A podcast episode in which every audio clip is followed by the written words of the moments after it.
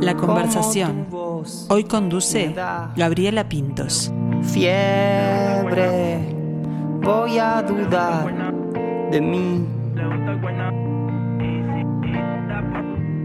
Pude encontrar la miel. Fuiste la descarga al suelo mientras yo trataba de encender el cuerpo. Quiero una canción, vuelve a amanecer, espero que tu piel me traiga un verso y voz. A veces nos metemos en un loop musical y escuchamos siempre a los mismos artistas. Puede ser conscientemente, eligiendo un puñado de músicos o canciones, y otras veces inconscientemente, ya que nos dejamos llevar por el mainstream, o sea, la corriente, la tendencia del momento, lo que nos llega. A veces es bueno hacer el ejercicio de abrir la mente y los oídos a otros sonidos.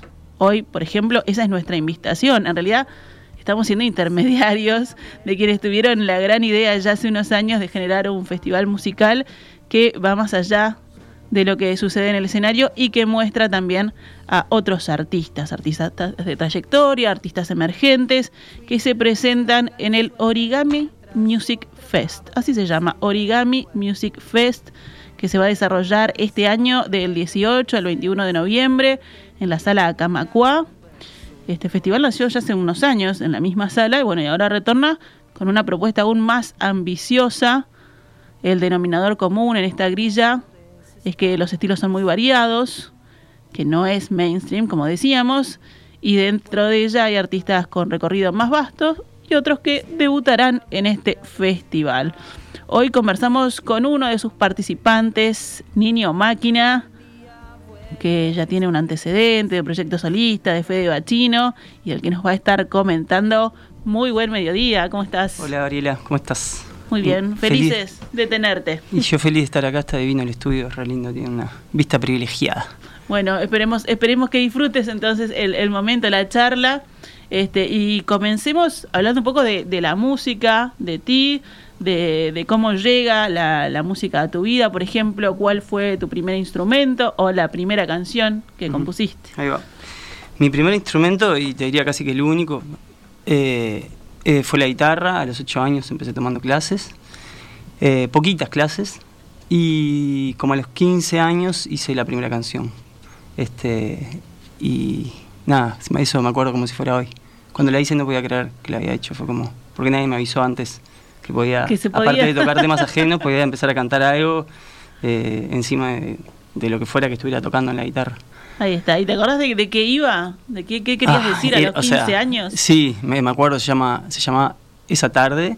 Y nada, era, me- se me caería la cara de vergüenza si la tocara o te dijera la letra, porque era una cosa como súper cursi y romanticona. Y de hecho, lo más terrible era como una canción romántica de algo que nunca había sucedido.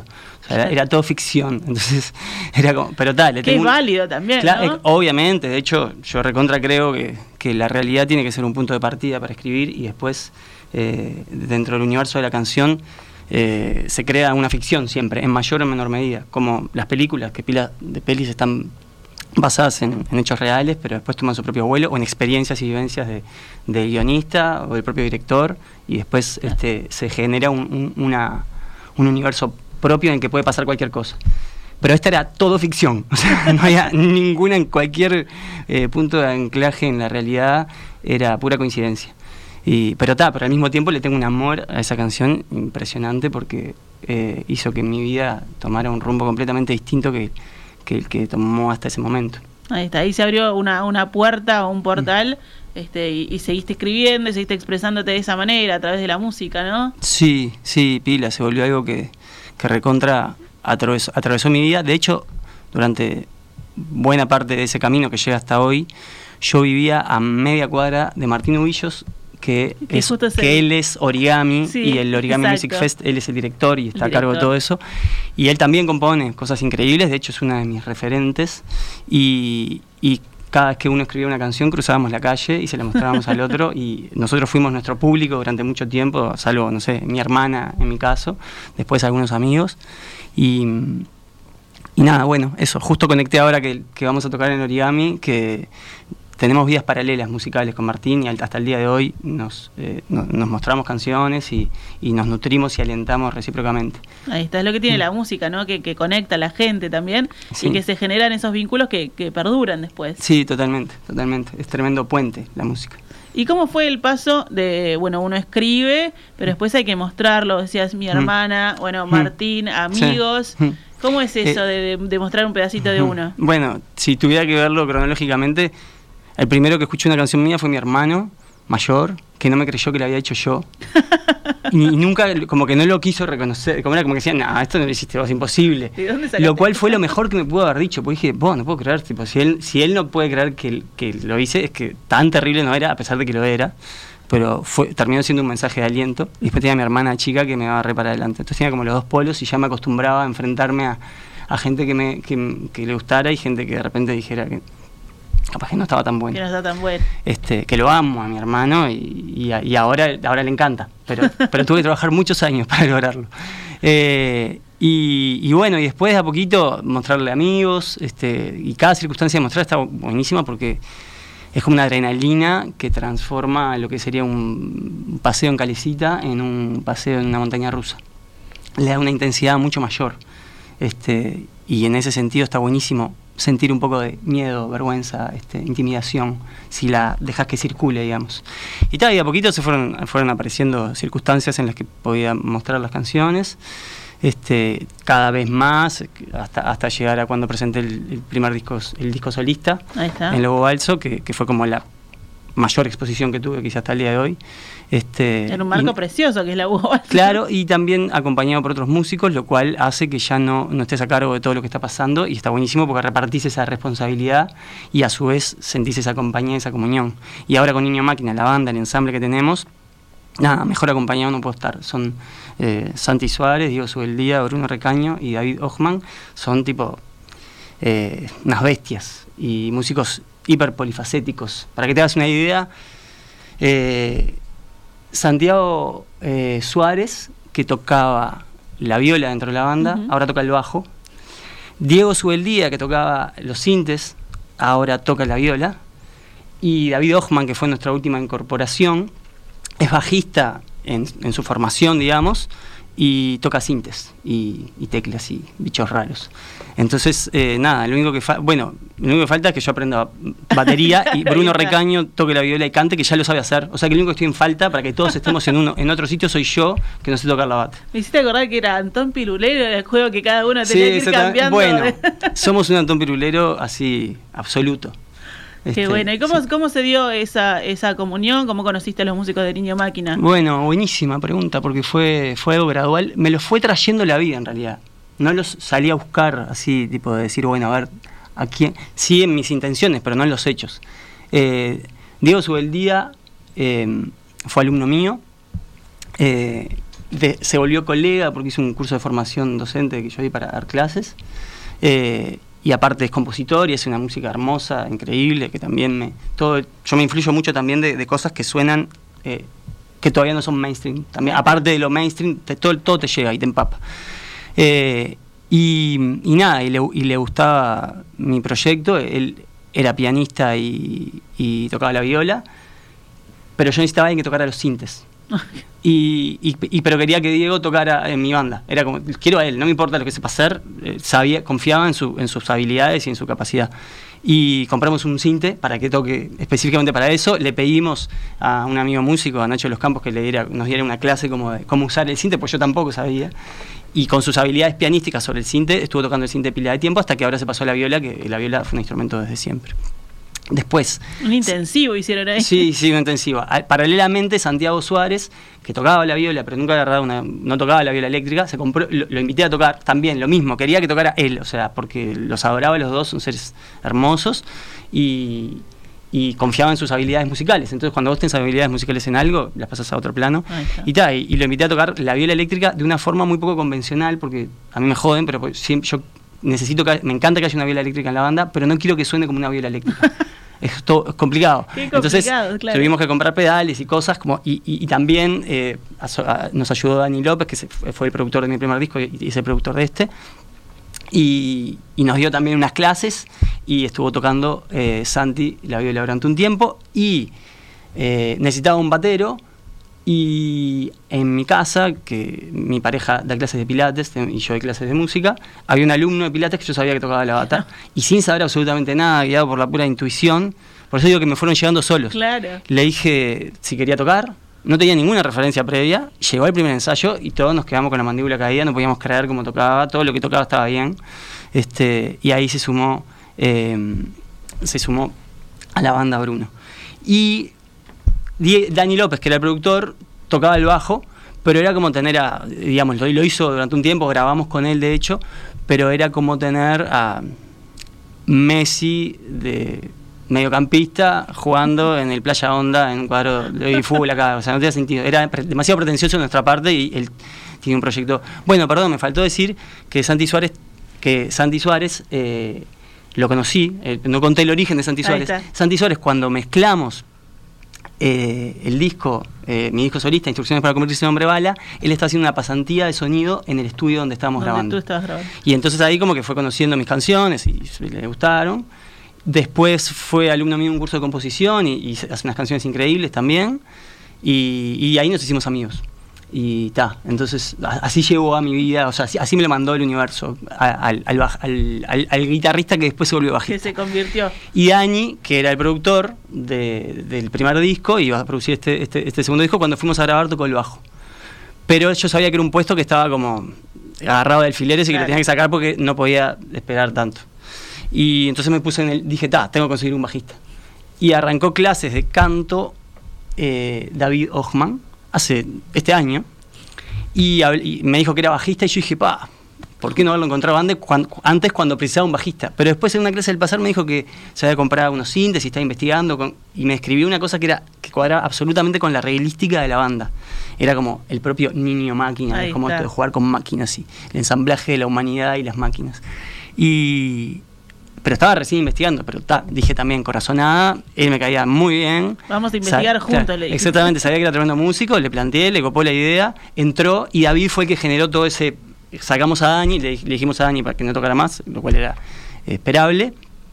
Eh, y, y ahí entró David, y cuando David entró, eh, ahí fue que se generó todo ese movimiento. Porque cuando entró David, Diego dijo que en vez de tocar los sintes, prefería tocar la viola.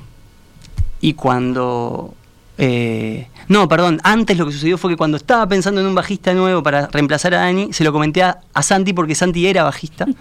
y ahí, bueno, está. Todo básicamente se generó Es todo un rompecabezas, Sí, es un rompecabezas de colores increíble. y músicos. Claro, pero se generó un ensamble hermoso, divino, estamos recopados ensayando, estamos disfrutándolo muchísimo. Ahí está. Mm. Y bueno, y están trabajando también en, en, en lo que va a ser el, el próximo disco, ¿no? Sí, que está prácticamente está terminado. Sí, mi- mañana, no, mañana no, de acá yo me voy al estudio a mezclar las voces, que, unas voces que grabó Martín Buscalia, que fue una bendición increíble, y, y después es mandarle esa mezcla a Buscalia y masterizar, o sea, como terminar de acordar que esté todo ok, y masterizamos que eso se hace en un día, este, este es un disco que se puede masterizar en un día, o sea Ya que estamos ahí ahí. sobre, sobre Puchito. Ahí está. sintiendo, está el olor, saliendo sintiendo el olor de la comida que viene de la cocina, pronto es para ir a devorarla.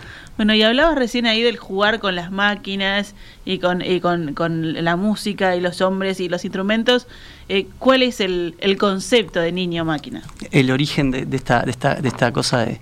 Mira, fue una cosa gradual que fue sucediendo progresivamente. E- Esto de, que la banda sea experimental y haga ese tipo de arreglos. Lo primero que sucedió fue que yo empecé a, trabajar mi, primer disco solista con mi, mi disco, primero y único y último, salvo que me No abandonen querés, todos los músicos del músico y- del mundo y tenga que tocar solo. Este eh, estaba, estamos empezar, empezando a hacer ese disco que fue un disco de estudio que lo hicimos con Dani encerrados. Y cuando arrancamos a trabajar yo no tenía pero la más remota idea de qué tipo de arreglos quería ni cómo quería que sonara el disco. Cosa que sí pasa en otros compositores pero yo era como una cosa que entraba tenía mis canciones con la guitarra y la voz pero no tenía ni idea. Empezamos a trabajar intuitivamente Para el Y productor eso era como el sueño del pibe, ¿no? Sí. Porque dice, bueno, de acá podemos amasar o no. Sí al principio, porque Dani empezó haciendo los arreglos más esperables para el tipo de canciones que yo hacía. Y yo empecé a sentir como que mis, mis canciones, que tienen como una cuota de sensibilidad y cierta ternura, más allá que ahora eso está un poquito empezando a cambiar en algunos casos, eh, no así en fiebre la que escuchábamos recién, eh, sentía que necesitaban algo que no tuviera nada que ver con esa naturaleza. Como que si hiciste un, qué sé yo, un guiso que todo es medio dulzón, necesitaba como meterle, no sé, jengibre, algo, que, lo algo tirara- punch, que lo- algo que le hiciera bien y lo llevara para el otro lado. Entonces, eh, gracias a amigos que tengo que son adorables, entre los cuales está Martín, Udillos, Diego Parodi, Rodrigo Tanco, Gastón Martirena, yo me juntaba, y Matías Gómez, yo me juntaba mucho en, en el apartamento de Martín y Gastón, y, y escuchaba un montón de música que, que estaba como fuera de lo que circulaba normalmente. Y ahí conocí a Radiohead cuando todavía no era conocido, conocí a Sigur Rós, que es una banda islandesa, bueno, a Coldplay cuando tampoco era conocido, pero sobre todo en Radiohead y en Sigur Rós encontré como este jengibre, que son como arreglos que nada que ver. Y ahí a Dani fue que se le puso negra la cosa porque yo le empecé a pedir algo que, que era nada, que no tenía nada, Nada que, ver, que ver. pero que aparte Dani, que es un productor hiper habilidoso y puede hacer que todo suceda, empezó a investigar cómo generar esas sonoridades súper raras, que había cosas que las tenía resueltas y otras que para él implicaron una investigación. Y lo hizo de forma increíble. Ahí arrancó como mi vínculo quizá con, con máquinas, porque Ah. buena parte de esos arreglos no las puedes hacer con instrumentos convencionales o aislados. Por ejemplo, lo puedes hacer con una viola, pero necesitas un Evo, que es como un aparato que acercas a las cuerdas y, y funciona como si fuera un arco de chelo y transforma totalmente la sonoridad y un montón de, de procesos pre-posteriores. Entonces ahí arrancó como toda ese- esa búsqueda y cuando presenté el disco lo presenté con Ignacio de los Campos, que uno, uno de los integrantes fue él, que él en su propio proyecto, en su propia búsqueda, juega con pila de máquinas. Y después él estaba buscando un nombre para su proyecto solista. Y yo le dije, pa, me recuerda a buscar un nombre, porque me encantan los nombres. Me encantan las, cuando vos le pones un nombre a una cosa y eso se transforma. Eh, y ya no es igual. Y, y me puse a pensar, a pensar. Yo me cortaba el pelo en niño robot. Sí. Eh, y ya cuando conocí el nombre de Niño Robot me encantó porque son como dos palabras que nada que ver, que como, como que me llamaba la atención, me generaba intriga. De hecho, le pregunté a Marcelo, que es uno de los peluqueros, por qué le habían puesto, y me dijo que era por Astro Boy, el, el- el- que es una especie de niño Sí. máquina. Eh, y dije, pa, qué lástima que ya exista Niño Robot. Pero pensé, pero bueno, Niño Máquina, es como el mismo concepto. Entonces lo llamé, copado, le dije, vos, tengo el nombre para tu proyecto, es buenísimo, sos vos, tal cual. Y, y me dice, pa, está bueno, pero dudaba, dudaba. Cada vez que lo veía, yo era como un vendedor que lo quería convencer de que le pusiera ese nombre. Y el tipo siempre dudando, diciendo, no, pero me parece que no. me parece-". Hasta que un momento dije, vos, si me copa, me copa tanto este, Claro, este nombre. Y yo ya quería como sacarle el la condición solista a mi proyecto. Quería como correrme y, y que se generara un ensamble que fuera eh, un, un organismo en sí mismo. Eh, y yo ser parte de ese organismo. Eh, dije, ta, sas, niño máquina. Pero después pasó que cuando, lo, cuando fui a hacer la página de Instagram, Instagram no me dejaba usar la ñ. Entonces escribí N-I, N-I, niño, Niño, máquina, todo junto, aparte no me dejaba poner un espacio tampoco. Y, et- y lo empe- y empecé a ver eso, a empezar a ver, y empecé yo mismo a flashear, como me empezó a gustar cómo sonaba, cómo se veía, y me, empe- me empecé como a imaginar que era como un nombre como del futuro, en el que la ñ ya se había abandonado por obsoleta y la globalización se la había comido, en la que ya no se usaban ni mayúsculas, ni minúsculas, ni, no mayúsculas, ni tildes, ni espacio entre las palabras. Entre palabras. Y apareció como este concepto que justamente es un ensamble, Claro. es un organismo, con lo mismo que pasa con, con la banda y con las máquinas. Y, y bueno, y ahí terminé de comprarlo. Buenísimo, buenísimo. Mm. Me gusta porque todo tiene, tiene su historia, su cabeza y su destino también, ¿no? Es como Sí. el universo ahí diciendo, Sí, tiene, sí. tiene que venir por ahí. El universo siempre mete mano. Eh, si vos pones lo mejor de vos, mete mano para bien. Y si vos sacás tus peores pestes para afuera, mete mano para mal y te la complica y te, y te la hace difícil. Y este ensamble, ¿cómo trabaja en el, en el proceso creativo ahora, no? Se trae, se trae una, una canción, una composición, pero ahora no sos vos solo que elige o que busca, sino que hay que Totalmente. plantear. Y es algo que yo ahora disfruto enormemente. Yo normalmente traigo la canción más o menos terminada, más allá que después en los ensayos la estructura de la canción puede cambiar, o de repente traigo una canción que no tiene una coda y le- después le agrego una coda, o voy descubriendo cosas. Pero la canción en sí, como organismo, más allá que puede mutar, está terminada. Y ahí, en realidad, los, todos los arreglos los hacen eh, los, músicos. Los músicos. Yo lo que les doy, y en eso soy muy pesado y, y me tienen redes recalado ya, es como el territorio geográfico en el que ellos pueden hacer lo que se les cante. y ellos ahí hacen todos los arreglos y después de cada tirada todos vamos tirando lo que nos parece. Tipo, esto capaz que me parece que rinde, esto que no, capaz que... O sea, es un diálogo así súper, nos recontra complementamos en las cabezas y las escuchas, recontra fluye eso. Y este disco en particular tiene, tiene este disco tiene la particularidad, a diferencia de hay discos que son en estudio, que se hace todo adentro del estudio y toda una creación que nunca sonó antes. Y hay otros discos que se caracterizan por ser una banda que ensaya y después va y graba lo que ensaya y eso queda. Yo en este disco quise buscar como lo mejor de los dos mundos. Entonces, estuvimos ensayando, ay, perdón, durante, durante pila de tiempo muevo las manos cuando hablo y sin querer toco el micrófono. Eh, estuvimos ensayando, construyendo los arreglos y fuimos justo en febrero, tipo dos semanas antes que arranque la pandemia, y grabamos todo eso. Grabamos lo que estábamos ensayando. En el momento Eh, justo. Exactamente. Y después el plan, que lo concretamos, fue llevar ese material de, de- nutrido, crecido en los ensayos, al estudio y con Dani ver cómo, si podíamos, cómo y si podíamos mejorar eso. Lo cual implicó de repente quitar algunas cosas, agregar, agregar otras cosas, modificar otras cosas, generar cosas que nada que ver. Eh, y ese fue el proceso que tuvo, digamos, el disco. Entonces, también Dani, lo mismo.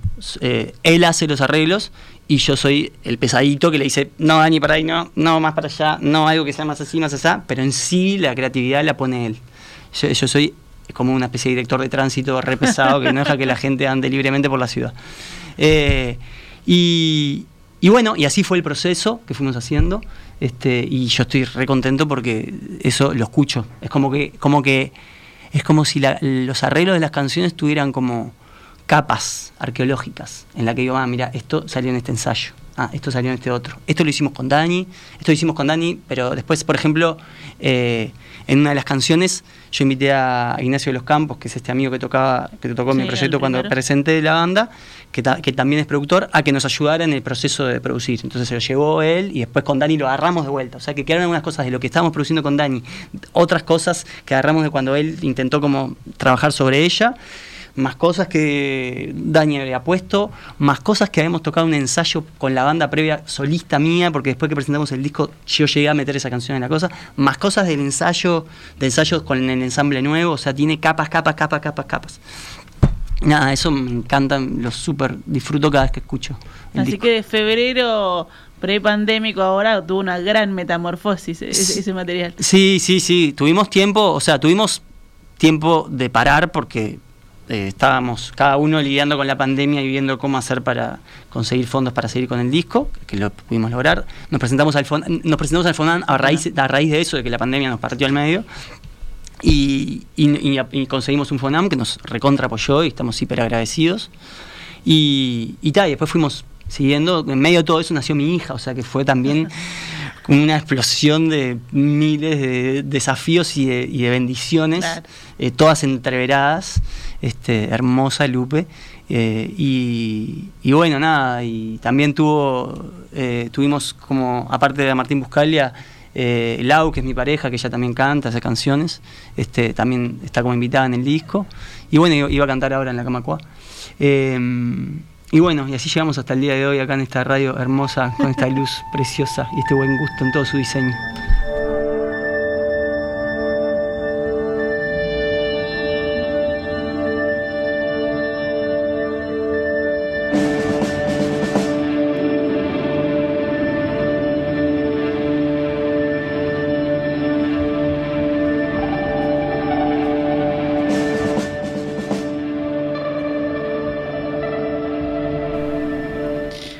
Seguimos, seguimos charlando sobre Niño Máquina y todo esto arrancó hablando de lo que se viene el 18, el 18 al 21, que también eh, comentabas que, que conocías a, a Martín, eh, su director desde, desde hace años, que es el Origami Music Fest, versión Montevideo. Mm. Bueno, ¿cómo llega Niño Máquina al origami? Bueno, eh, si te tengo que responder así a ciencia cierta, llegamos como por, por amiguismo, creo. no, igual a Martín le encanta nuestro proyecto y él es lo más parecido que tenemos a un manager eh, y, cada vez va a ocupar más ese rol dentro de la banda. Este, pero en realidad llegamos gracias a que Martín nos invitó con su hermosa generosidad. Este, y, y nada, así llegamos. Este, Y estamos recopados porque aparte es un festival hermoso, eh, lleno de proyectos que, que ya conocíamos, como COSI. Eso te iba a preguntar, el- Mm. a, lo- a los participantes ya los conocías, ¿cómo es el intercambio? con esos Mira, yo conocía a Cosi, que es una banda hermosa, divina, a Dani, que va a tocar en con su proyecto solista, y, y aparte conocía a Seba Gavilán, eh, a Sebastián Casafuga, eh, y quizá me estoy olvidando de, de alguno, de la grilla que, que también ya conocía, pero después está lleno de músicos divinos, hermosos, que, mm, que es la primera vez que voy a, que voy a poder escuchar. Y, o sea, perdón, no es que es la primera vez que, que voy a escuchar, es la primera vez que lo voy a ver en vivo, En vivo, claro. pero ya los estuve investigando y están divinos. Es como una grilla hermosa, divina. Ahí divina. está, vamos a contarle a la gente, está Dani López, que como decíamos es, es productor de, de este trabajo de Niño Máquina, eh, que además es un poco eh, padrino también del, del origami, que tiene su, su, su tema musical este, de Writer que lo, que lo apadrina allí, Sebastián Casafúa, Lucía González, Lucía González que es, am- es amiga nuestra porque es parte de la familia Radio Mundo, que conduce a Típica. Ella es una de las que conocía, de hecho toqué con Lucía González y me encanta su proyecto, es divino. Ahí está, El Gavilán, Cosi, Martín Rosito, Niño Máquina, por supuesto, Mágica Soul y Los Corazones de Fuego, me encantan los nombres. Sirian, Ezequiel, Amoroso, Fungi Boy o Fungi Boy y Visión Omega más Mufasa. Este, todos son los integrantes de esta gran grilla que va a ir en cuatro días. Es un, Sí. es un festival eh, que se extiende, que está muy bueno eh, y que, como decíamos, da la, la- la opción para conocer gente nueva, emergente, o no tanto, que viene hace años trabajando, Mm. pero que pero que suena distinto y allí está Niño Máquina y además tiene eh, talleres interesantes, ¿no? Sí, buenísimos. No solo se queda con, con, el toque. Sí, eh, perdón, a Sirian también lo conocía. Ah, varios, está. varios lo tenía. Ya tenías a varios Sí, tenía- vistos ya tenía varios vistos. Este, eh, Hablábamos que, que están los shows, pero que también hay, Eh, hay los talleres, eso, estaba queriendo talleres. conectar porque me colgué con los músicos y me fui de lo- eh, los talleres, divinos los talleres, eh, va a estar dando talleres Dani y Martín, los dos trayectorias eh, muy largas en lo que cada uno hace, este, y cuanto más larga la trayectoria, más, más lo que se cosecha en ella Claro. para compartir, este, y nada, van a estar buenísimos los dos, seguro, yo tengo pensado asistir, y, mm, y nada, y encima de todo son gratuitos. O sea, que es una oportunidad eh, así súper aprovechable y Ahí no, está. y no tan común. Uno que es de autogestión consciente, que es el de Martín Ubillos, eh, y de la idea a la obra, que es eh, Dani López, y autogestión, si sabrán los músicos uruguayos de autogestión, pero eh, a veces eh, se hace a, a los ponchazos, porque uno lo va llevando adelante como puede. Bueno, en este caso tiene, tiene la, la opción de, de formarse, de conocer otras experiencias y de ver otros caminos, ¿no? De cómo se puede llevar adelante. Sí, sí, obvio, porque es todo un viaje. Una cosa es eh, hacer las canciones, ensayarlas, grabarlas incluso. Y después hay todo un mundo que se abre cuando salís del estudio a ¿Cómo hacemos calle. para que esto llegue Exacto. a la gente? Sí, que lo quiere el músico finalmente, Sí. ¿no? Sí, sí, y, y eso marcado también en, en- en la búsqueda de cada uno, ¿no? Hay gente que, que pone más hincapié en eso, hay gente que se concentra más en la propia obra, pero todos queremos que alguien lo escuche. Claro. Y, y- y es, hermoso para todos cuando nos llega una evolución linda. Este, y bueno, después hay gente que va más allá y se propone por vivir de eso. Y, pero nada, seguro todos salimos a la calle. Na- no, no conozco ningún músico que haya eh, puesto mucha energía en eso y que nunca eso haya salido a la calle. Que haya sucedido todo, en un- capaz que lo hubo y lo hay, pero yo no conocí todavía ninguno. Que en algún momento no interactuara ahí con un otro que, que la escuche. Ahí está. Mm. Y bueno, y después está de la idea a la obra de, de Dani López, que es un poco también el, el camino que has contado vos, ¿no? Con, con la creación, de, de- pasa de la, de la canción a que se, hasta que se genere todo eso que termina en, en el disco, en el material, en el medio. Hay, es mucha transformación, Un- mucho trabajo. Un montón. O sea, claro. Sí, totalmente tiene todo que ver con todo esto que estuvimos hablando. Re. Ahí Sí. está. Bueno, ¿y cómo puede hacer la gente para, para escuchar a Niño Máquina, para además de ir, por supuesto, Mm. a, a la Camacua, al festival? Eh, ¿Qué día es que está Niño Máquina? Niño Contame. Máquina está el, el ulti- la última fecha, el está, domingo, el domingo 21, A las ahí está. 20:30 arranca el festival todas las noches. Eh, para escuchar a Niño Máquina, en este momento tienen que o ir a los ensayos o ir a la Camacua.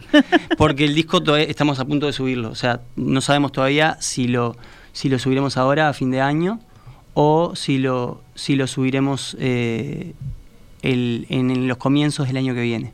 Una fecha que me gustó mucho es el 2 del 2 del 2022 a las 22 horas y 22 minutos. Opa, ahí Mm. está ahí, esperando ahí para hacer Sí, el refresh. Está muy Pero bueno. nada, está son todas bueno. todavía este, bocetos del momento en el que lo vamos a, a sacar a la luz.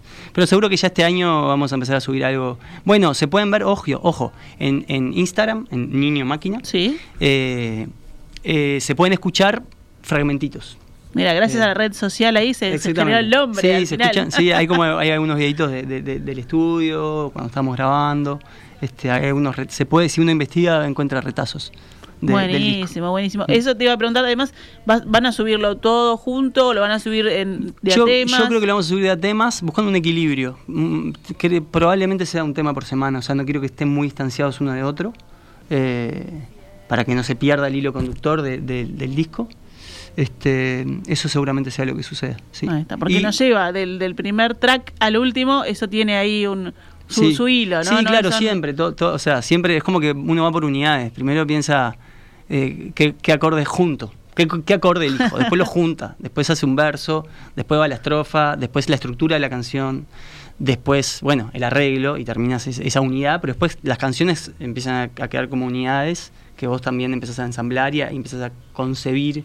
De hecho, bueno, este disco se llama, el álbum que estamos trabajando es El mito del niño máquina. El mito del Y- niño y- máquina. Y, ahí el, el- el nombre termina de, de cuajar a la masa y, y- y formar una cosa nueva que, que es distinto a la suma de las partes.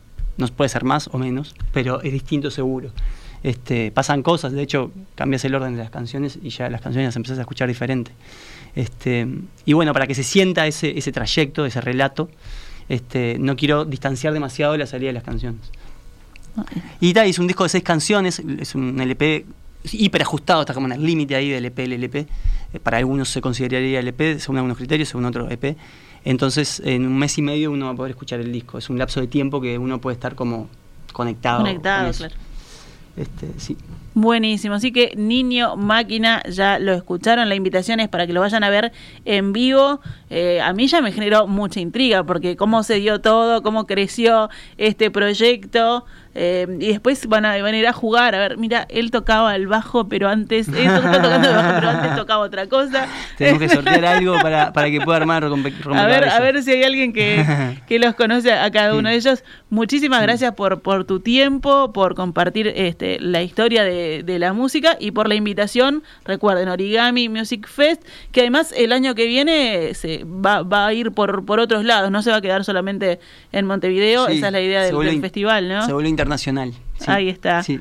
Muchísimas gracias, Mucha- Niño Máquina, escúchenlo, van a arroba Niño con N Máquina en Instagram y después el domingo 21 en la Sala Camacua, que es una preciosa sala ahí en Ciudad Vieja. Exactamente, gracias Gabriela, me pasé precioso. Voy a venir todos los viernes. Ay, buenísimo. Bienvenido. Gracias. ¿Cómo podés estar así? Vuelvo a dudar si el día vuelve a despertar y el cielo cambia de color. El día vuelve a despertar si el cielo cambia solo en tus ojos.